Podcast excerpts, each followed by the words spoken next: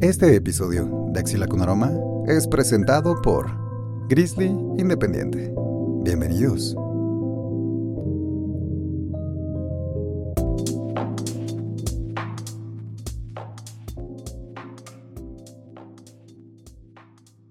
Así es, queridísimo, queridísima pod escucha, bienvenidos a una emisión más, a su segundo episodio de la segunda temporada de Axila con Aroma en estos viajes eh, tan esperados a otras latitudes, otras altitudes. Eh, estamos siendo patrocinados pues por nuestro Grizzly Independiente que no nos ha dejado en la calle, ¿verdad? Básicamente.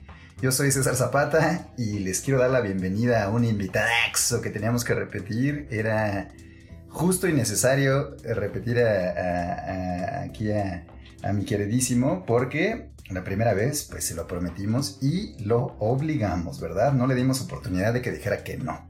Entonces, vuelvo a presentarte, invitado, por favor. Eh, bueno, antes que nada, muchísimas gracias César por la invitación nuevamente. Para mí es un honor. Eh, la pasé muy bien la primera vez y, con, eh, sin duda iba a volver, ¿no? para seguir hablando un poco y, seguir hablando sobre los aromas de nuestro exilio. Eso es eh, todo. como, como sabes, soy psicólogo clínico y me gusta leer, en resumen. En resumen. En resumen, eso sería, sería todo. si tuvieras una tarjeta de presentación, ¿eso diría? Consulta mi precio y mis servicios. Bueno, eh, creo que no. Creo que creo que tendría que tener alguna frase, eh, quizás quién sabe de, algún libro que haya leído.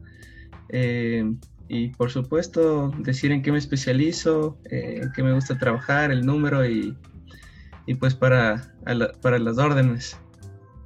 Eso es todo. Me parece muy directo y al punto. Oye, Santi, recuérdanos de dónde eres, compadre. yo soy de Ecuador, vivo en Quito, la capital, eh, vivo de hecho en uno de los valles de Quito, es un clima súper chévere, súper soleado y, pues eso a, los que nos escuchan, si es que algún día vienen, eh, les va a encantar este país que es pequeño pero tiene de todo. Excelente. Oye, Santi, ¿y en tu ciudad hay algún lugar donde sepas o sientes o conozcas que se lee mucho, por ejemplo, alguna, no lo sé, alguna zona de la ciudad en la que haya muchas cafeterías o, librerías? Mm, bueno, creo que, creo que sí. Empezando por los sitios un poco más obvios, creo que en las universidades es un buen espacio donde se crean lectores. Especialmente yo tuve la, fortuna de, estar al lado de facultades eh, que tenían el arte impregnado en ellas. Eh, psicología estaba al lado de artes plásticas y también de la FAXO, de la Facultad de Comunicación Social. Entonces, eh, son facultades que siempre están atraídas por el arte.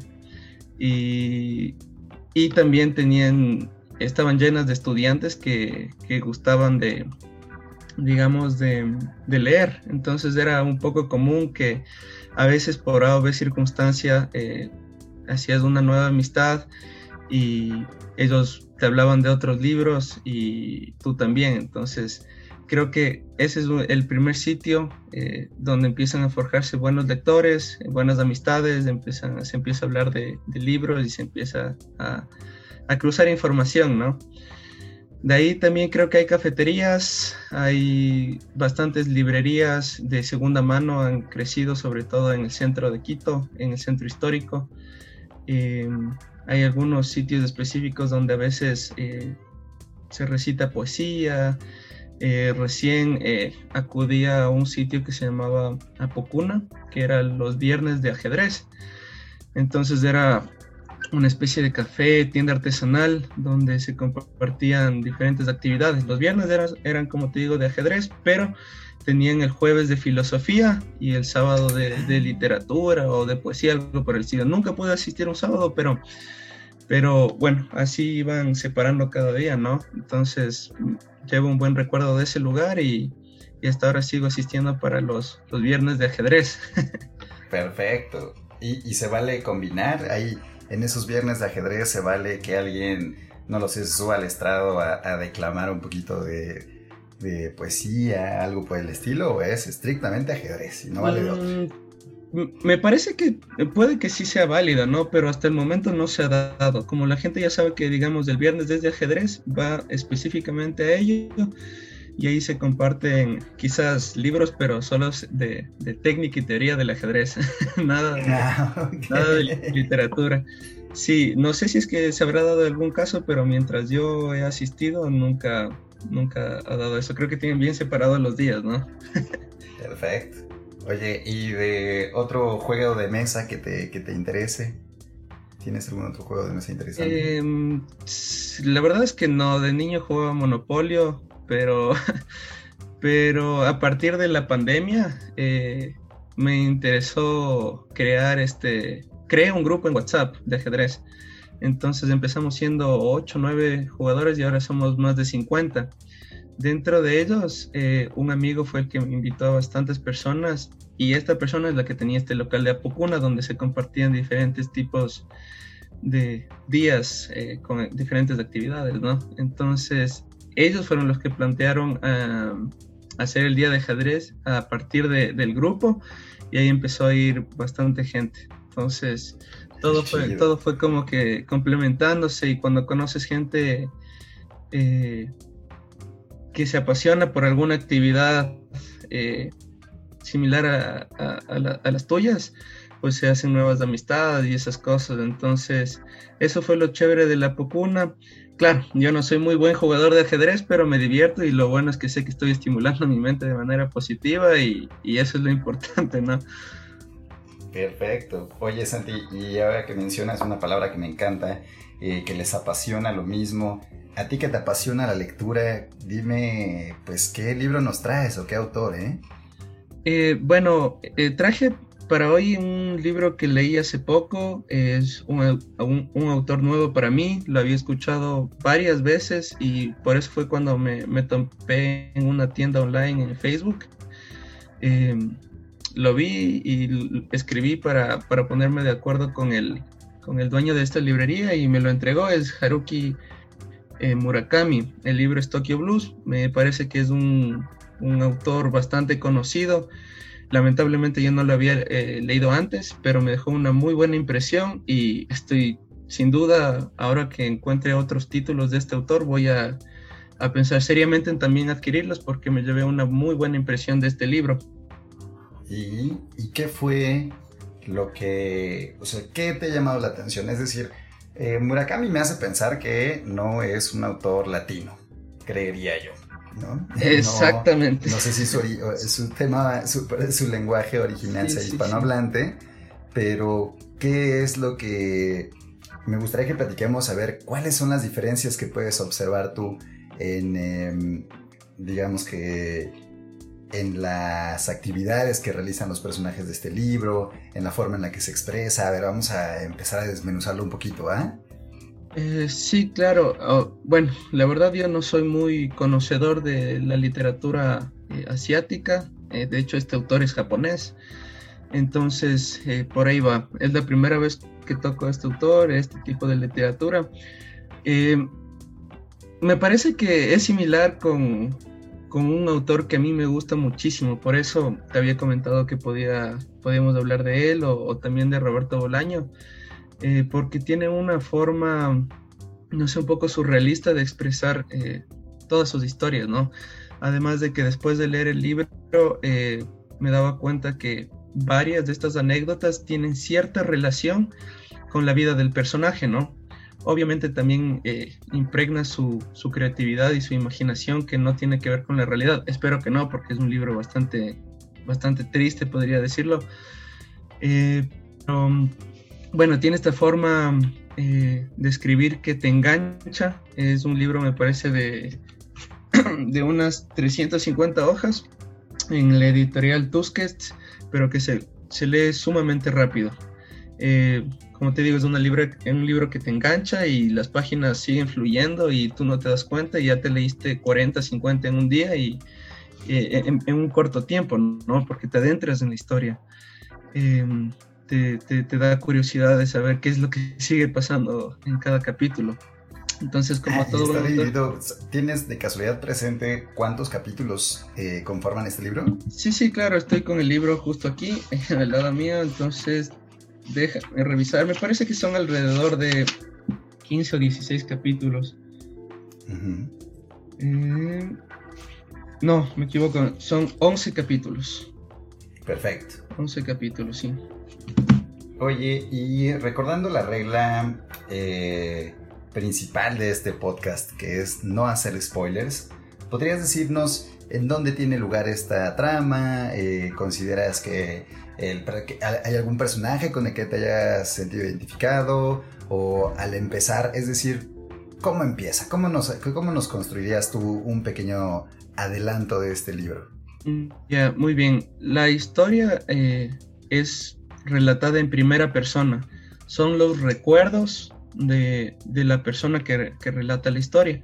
Entonces, el personaje principal eh, se llama Watanabe y empieza la historia justamente recordando em, su vida universitaria. Más o menos, si es que Mm. eh, podemos definirle un espacio temporal del personaje, él tiene aproximadamente 40 años, pero eh, toda la historia está enmarcada durante su transición y durante su época eh, académica en la universidad. Entonces eso es sumamente interesante. Otro, otro dato que me encantó es que la historia está relatada, bueno, se llama Tokyo Blues porque a medida que va transcurriendo la historia, eh, va relatando muchas eh, canciones que él va escuchando a través de sus tertulias, a través de sus charlas. Entonces era un poco curioso porque mientras él estaba en una especie de, de hospital psiquiátrico, ¿no? Eh, mientras él estaba en esta, en esta situación, él conoce a otra persona que le gusta mucho la guitarra, entonces comenta lo que van hablando mientras esta persona va tocando este instrumento musical que es la guitarra y estas canciones. Entonces, por lo general, yo leo en silencio. Es la forma en la que yo más puedo adentrarme en, una historia, en una novela, en, un cuento. Pero me encantó la idea de, de hacer este experimento, de escuchar la música que él estaba escuchando mientras contaba las historias. Y a mí en esta ocasión me hizo adentrar más, ¿no? Como que creó un clímax eh, más intenso en, en, mi mente y pude eh, apasionarme más o sentirme, sentir una intensidad más fuerte al momento de, de, leer este libro. De hecho, es curioso porque me, me, arrepentía ya cuando estaba en la mitad del libro. Dije, ah, debía haber escrito todas las canciones para escucharlas. para hacer un playlist ahora exactamente. que tenemos y, aplicaciones exactamente. para ello, ¿no? Pero, pero Sí. después, después, fíjate que dije, a ver, es un autor súper conocido, al parecer. Ajá. Entonces puse en YouTube y ahí estaba una playlist, estaba en las playlists. Entonces pueden poner simplemente Tokyo Blues, eh, Haruki Murakami, eh, playlist o soundtrack eh, y ahí aparecen las canciones. Súper chévere. Oye, Santi, una pregunta difícil. Eh, si recomendarías, por ejemplo, que primero escuchen el playlist antes de leer el libro o, o crees que vaya de la mano o después? ¿Tú cuál, cuál, cuál, tú, tú lo viviste, eh, primero leíste el libro? Uh -huh y luego escuchaste las canciones en un playlist, ¿cierto? Eh, bueno, yo de, a partir de, no sé, el primer tercio del libro empecé a escucharlas mientras leía. Eso es como lo que te comento para Perfecto. poder, no sé, adentrarme más en, en el ambiente del, del, libro y me encantó, me fascinó haber hecho eso por primera vez. Ahora bien. Entonces, ¿recomendarías lo mismo? Que sea simultáneo, eh, que vaya escuchando las cancioncillas cada que se mencione. Eh, bueno, cada subjetividad de cada persona es diferente. Eh, les puedo contar que a mí me, me, salió fenomenal. Es la primera vez que sucede eso. O bueno, creo que la segunda, alguna vez que leí un libro de Hermann Hesse, él hablaba de Bach. Eh, yo no, no, soy oyente de música clásica para nada, pero cuando escuchaba también creo que leí su, la novela de, esta novela de Lobo Estepario y también me, me agradó esa sensación, pero fue hace muchos años, ¿no? Entonces, les puedo decir, recomendar que experimenten porque quizás sea algo que les agrade. Ahora bien, si es que les da uh -huh. curiosidad eh, y les gusta el blues, que es justamente por eso, por eso es que se llama Tokyo Blues, pueden escucharlo, puede que se sientan identificados, puede que incremente su, su curiosidad a través por este libro y, Ándale, y, sí, y sí, puede sí. que eso les resulte, ¿no? Ahora estoy seguro que después de leerlo eh, van a tener un poco de, curiosidad también de escuchar nuevamente las canciones, porque si les gustó el libro, van a querer rememorar también a través de la música eh, los recuerdos que, les puedo haber dejado este libro, ¿no? Porque también es un poco triste, así que creo que esas canciones también van a, causar estas sensaciones de, incomodidad, de, ese tipo de situaciones que que les va a dejar un, recuerdo de añoranza y pensamientos, eh, creo que interesantes, ¿no? Perfecto. Pues ya lo sabe, puede escuchar, si usted quiere aprovechar estos comerciales para eh, empezar a buscar el playlist de, Murakami, de Tokyo Blues, pues le damos ahí unos minutos o unos segundos, pero no sin antes eh, echarnos la preguntita del del corte, claro que sí, ¿no? Eh, Santi, mencionabas algo acerca de eh, un psiquiátrico, sí. ¿cierto? Entonces, la pregunta de, este comercial será, ¿qué personaje ficticio de cualquier libro, de cualquier película, de cualquier historia, tú consideras que debería estar en un psiquiátrico? ¿Sale? Personaje ficticio que debería estar encerrado en un psiquiátrico. Eh, nos vamos a pausa y regresamos. No, suéltame, cap. Suéltame, hijo de la chingada. Vayas a inyectar esa ma. A ver, se me calma. No, cap. La vacuna va para todos Eso no es una vacuna, eso es un chip. ¿ok? van a terminar leyendo la mente y voy a hacer TikToks. ¿Te haces para allá o te hago para acá? No, cap. Si se me mueve, le voy a picar el. Axila con aroma, un podcast vacunado de groserías. Continuamos. Estás escuchando. Axila con aroma. Transmitiendo desde la internet.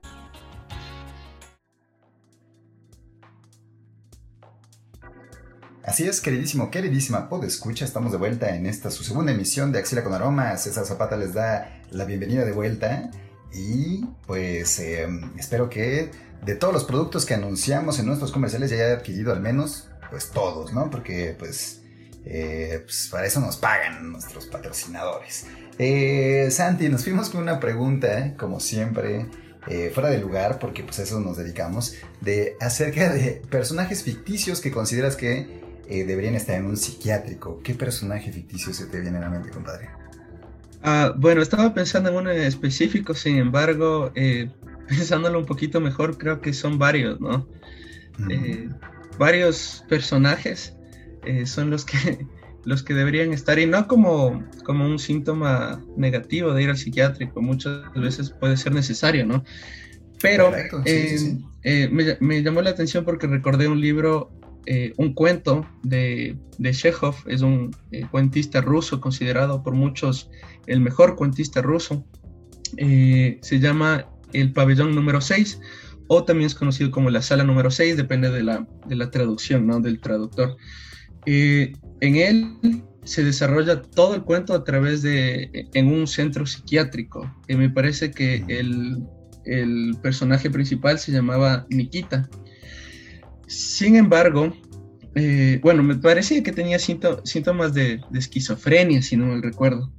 Pero ahora que también lo, recuerdo, eh, hablando sobre literatura rusa, en Crimen y Castigo, Raskolnikov, el, simple, hecho, el simple hecho de haber asesinado a, una usurera eh, por dinero y después de haber tenido todos estos pensamientos eh, de culpabilidad en su mente, a pesar de ser una persona muy inteligente, estudiante de medicina y un montón de cosas más, la culpa termina carcomiendo su mente y termina entregándose al mismo.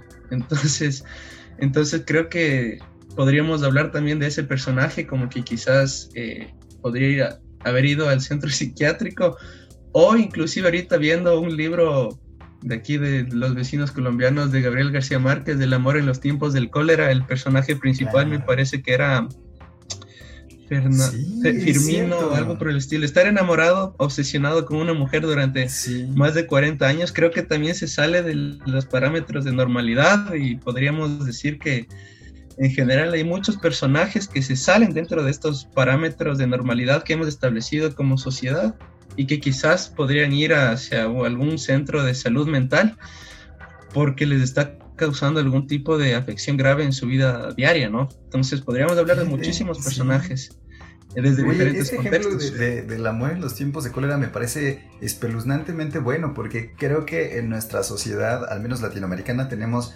muy normalizado este, esta pasión y este desenfreno romántico de la atracción por el otro, pero ya no es, como tú dices, ya no podría resultar en actitudes no tan saludables, ¿no?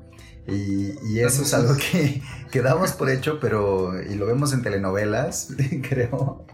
Pero qué bueno que lo, que lo sacas a, a flote. Oye, ¿y sientes que eh, en Tokyo Blues alguno de los personajes tenga también alguna, eh, pues al- alguna necesidad específica como visitar al psiquiatra por alguna razón?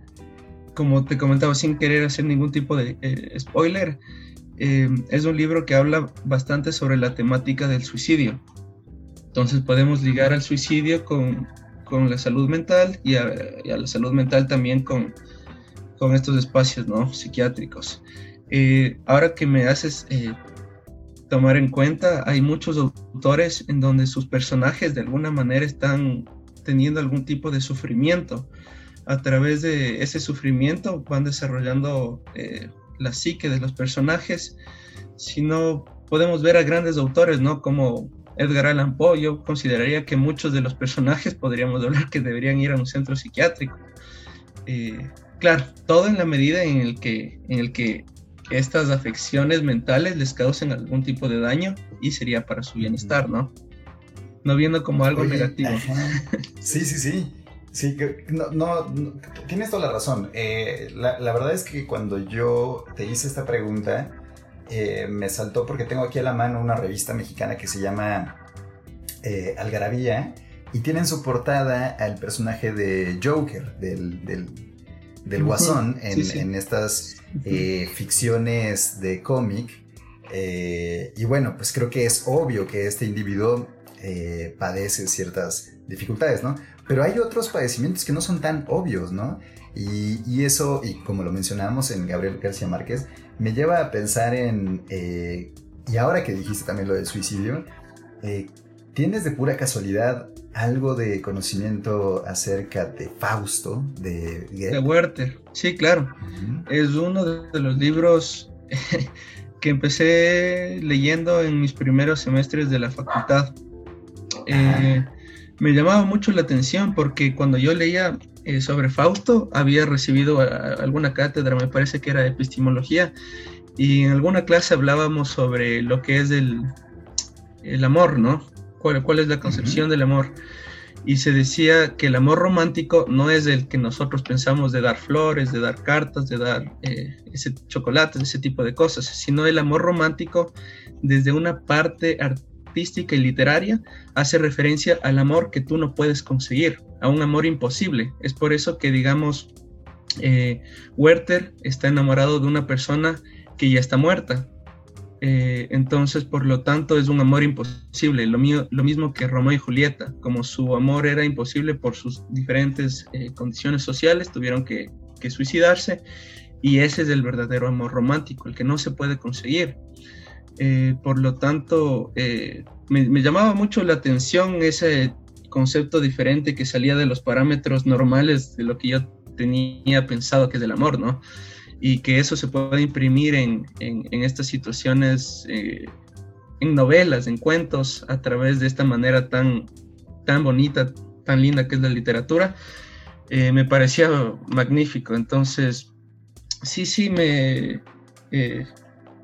creo que ¿Sabes qué? No, no, es tanto con lo de Fausto, sino con, con, los sufrimientos del joven Werther. Me parece que es del mismo autor. No es Fausto. Uh -huh. Fausto me parece que él hace en cambio algún tipo de eh, apuesta con el diablo para poder hacer ser joven nuevamente y... y, y Tienes y, toda la razón. Sí, sí, sí. Estoy me... confundiendo... Eh... ¿Cómo se llama? Los libros. Es eh, el sufrimiento del joven Werther, sí, justo lo, como lo dices, y es de Goethe, pero justo los, los, confundí por, por el autor. Y los dos son escritos por él, claro, sí, sí. Los dos son escritos por él mismo, sí. Exactamente. Entonces, para, para los que estaban escuchando, eh, que quede claro, Fausto es como, digamos, una relación de un joven que gastó toda su vida hasta la vejez, a la ciencia, a todas las cosas, y él al final piensa que no vivió su vida como debió haberla vivido, y por eso hace un pacto con Mefistófeles, que vendría a ser el diablo, para poder eh, ser joven nuevamente y tener una vida llena de libertinaje, ¿no?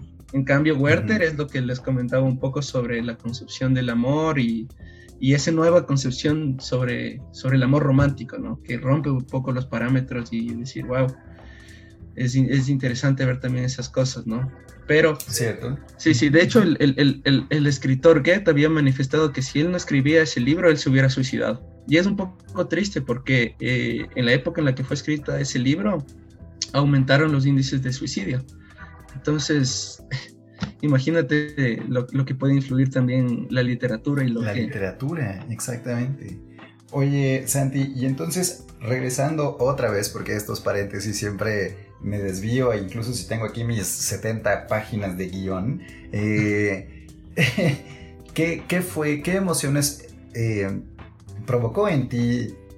Va, va, una pregunta complicada, a ver, a ver si, si se logra, ¿no? Sí, sí. ¿Cómo te sentías al inicio de este libro de Tokyo Blues? ¿Cómo te sentías a la mitad y cómo te sentías al final? Ya, al, al, principio un poco escéptico. Tú sabes lo que siempre dicen de, de los libros que son bestseller, ah, de que todo el mundo lo lee y que quizás no es tan bueno, etc. Pero bueno, a veces toca separarse de, la, de las opiniones del resto y, y, bueno, pero bueno, empecé un poco escéptico. A medida que transcurrían las hojas, seguían pasando, eh, me quedé muy eh, enamorado de la forma de escribir de, Murakami y terminé con una sensación de vacío. Eh, no recomiendo leer a personas que estén eh, transitando un momento duro en su vida por cualquier circunstancia, que estén atravesando un duelo o que tengan algún tipo de relación con el, eh, con alguna experiencia negativa sobre el suicidio o que simplemente eh, estén digamos un poco tristes porque como les manifesté anteriormente este en sí es un, libro que, que conlleva muchas cosas y situaciones un poco eh, tristes. Entonces, eh, lo que yo les recomendaría es que tengan que estar eh, preparados un poco mentalmente fuertes y que estén dispuestos a, a aprender inclusive de, de, de historias que, que, puedan ser un poquito eh, diferentes a las nuestras, ¿no? ¿Y crees que exista un área de aprendizaje y de disfrute en, bueno, son do dos diferentes, pero de aprendizaje y o de disfrute en las historias tristes, ¿tú consideras eso? Eh, sí, sí, sí, sin duda. No sé cómo dice Dostoyevsky, eh, la valía de un hombre se mide por la capacidad de sufrimiento que es capaz de resistir.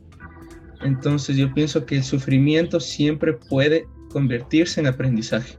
Si es que nosotros leemos las historias negativas, eh, un poco bajonas de otras personas, nosotros también podemos conllevar un aprendizaje. Siempre a través de la lupa con, con que se lea, ¿no? Eh, no puedes tú también eh, estar triste y querer buscar cosas tristes y revolcarte en tu sufrimiento. O sea, el sufrimiento no es para revolcarse, sino para superarlo. Entonces, pienso que sí puede haber un aprendizaje, sin duda puede haber un aprendizaje de todo libro, pero como te digo, siempre dependerá también de la subjetividad del, lector. Por eso es que Murakami, también leyendo después de leer el libro, empecé a leer un poco sobre su biografía y todas las cosas. Entiendo que tiene gente que lo idolatra y gente que lo critica, pero hasta, hasta, hasta el tuétano. Entonces, claro. eh, entonces dependerá de cada uno. Lo que sí, a mí me agradó y lo recomiendo y es altamente recomendable para mí. Perfectísimo. Santi, la última pregunta. Eh, hablas que este, de que este libro está escrito en primera persona. Eh, en tu experiencia, ¿tienes... ¿Qué disfrutas más? O más bien, ¿qué tienes presente eh, en cuanto a este tipo de manejo de historia? ¿Que hay más libros que has disfrutado en tercera persona? ¿O hay más libros que has disfrutado en primera persona? Buena pregunta. Creo que bueno, hay obras y obras, ¿no? Eh, pienso que habrá sus pros y sus contras, pero la ventaja de que un autor escribe en primera persona es de que es como cuando tú lees como si tú fueras del personaje. Entonces hay una mayor mm. facilidad de adentrarte en la historia y sentirte parte de, y como si estuvieras viviendo, ¿no? Como si estuvieras en, ese mundo que ha creado el autor. Entonces pensaría que hay sus ventajas y sus contras. Eh, actualmente eh, supongo que lo, lo disfruto más en primera persona porque me, me ayuda y me facilita la lectura. Perfectísimo. Buenísimo, mi Santi. Pues ya lo sabe, querido, querida podescucha, eh, échale un vistazo a Tokyo Blues de Murakami. También en el futuro supongo que podríamos hablar de otros libros también de Murakami, a ver qué, cuáles serían las principales diferencias y qué, eh, se ha disfrutado. Eh, ya sabe que nos puede visitar en nuestras redes sociales. Eh, agradeciendo siempre a nuestros patrocinadores, a Grizzly Independiente, a todos aquellos que nos han ayudado a hacer estas grafiquitas, estas musiquitas, Arturo, Mali, Manu, Lala, todos ellos que están tan inmiscuidos en esta belleza de programa en donde pues nos vamos ahora con una pestosidad a Murakami, un poquito de Asia, ¿no? Esta fue su segunda emisión, queridísimo, queridísimo, puede escuchar. Eh, pero nos vemos en la próxima. Muchas gracias, Santi. Eh, muchísimas gracias a ti, César, por haberme invitado de nuevo y eh, siempre es un gusto estar contigo. Hasta la próxima, César Zapata, out.